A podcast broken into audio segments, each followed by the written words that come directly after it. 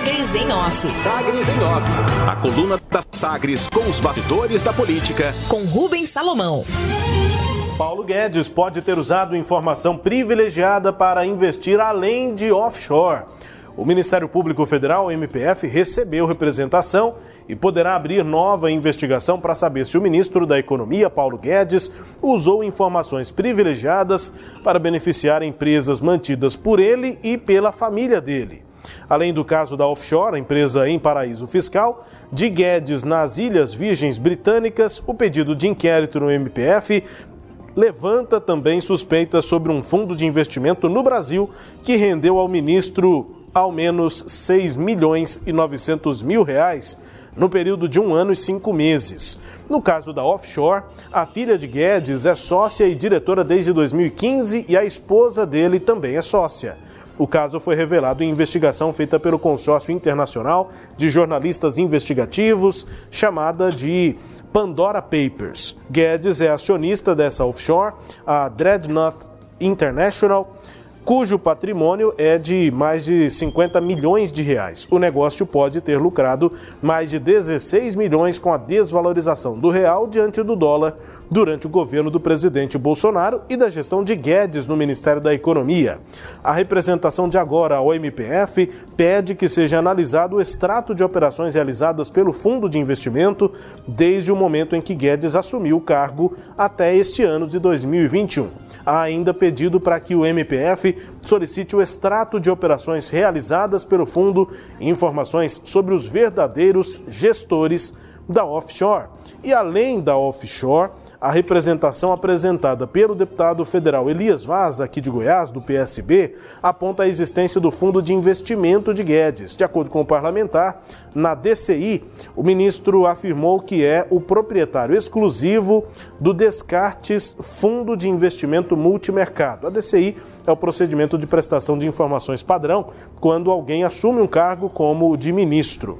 Segundo informações da Comissão de Valores Mobiliários, autarquia ligado ao Ministério da Economia, esse fundo aqui no Brasil, no valor de 15 milhões e 700 mil reais, é administrado pelo Banco Itaú desde 31 de janeiro de 2019, um ano depois de Paulo Guedes já ter se tornado ministro. De acordo com o deputado que apresentou a representação, um relatório de 30 de junho de 2020 mostra que o fundo passou a valer 22 milhões e 600 mil reais 6 milhões e 900 mil a mais no prazo de um ano e cinco meses. Em audiência na Câmara dos Deputados, Paulo Guedes disse que o investimento está em um blind trust, que é uma confiança cega em tradução direta, um tipo de investimento em que o dinheiro, o recurso, é administrado por outro grupo. Disse Paulo Guedes na última semana, aspas, o senhor pode acreditar ou não, eu não sei quanto tem, porque é um blind trust e não é o meu foco hoje. Eu sabia quanto tinha de recurso quando eu cheguei e fui trabalhar e não estou perguntando quanto é, quanto não é.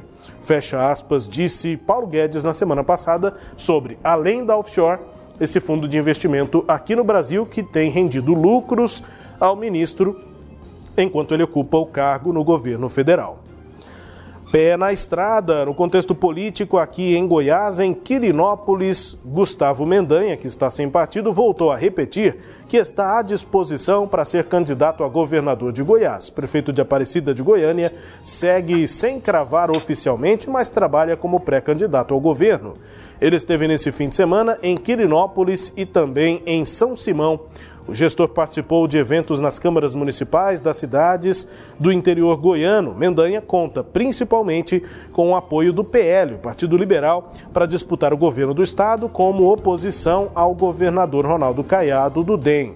Flávio Canedo, que é o presidente do partido, marido da deputada federal Magda Mofato, já disse que o PL vai apoiar o prefeito independente da posição dele em relação ao presidente Jair Bolsonaro, que deve se filiar nesta terça-feira ao PL, ao menos é o que prevê a agenda do partido.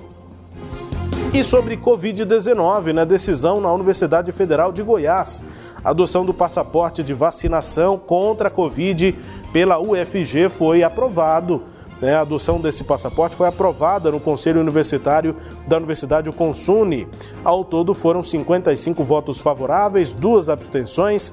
A adoção do comprovante de imunização foi colocada em pauta a pedido do Sindicato dos Docentes, né, dos professores das Universidades Federais em Goiás, a ADUF Sindicato.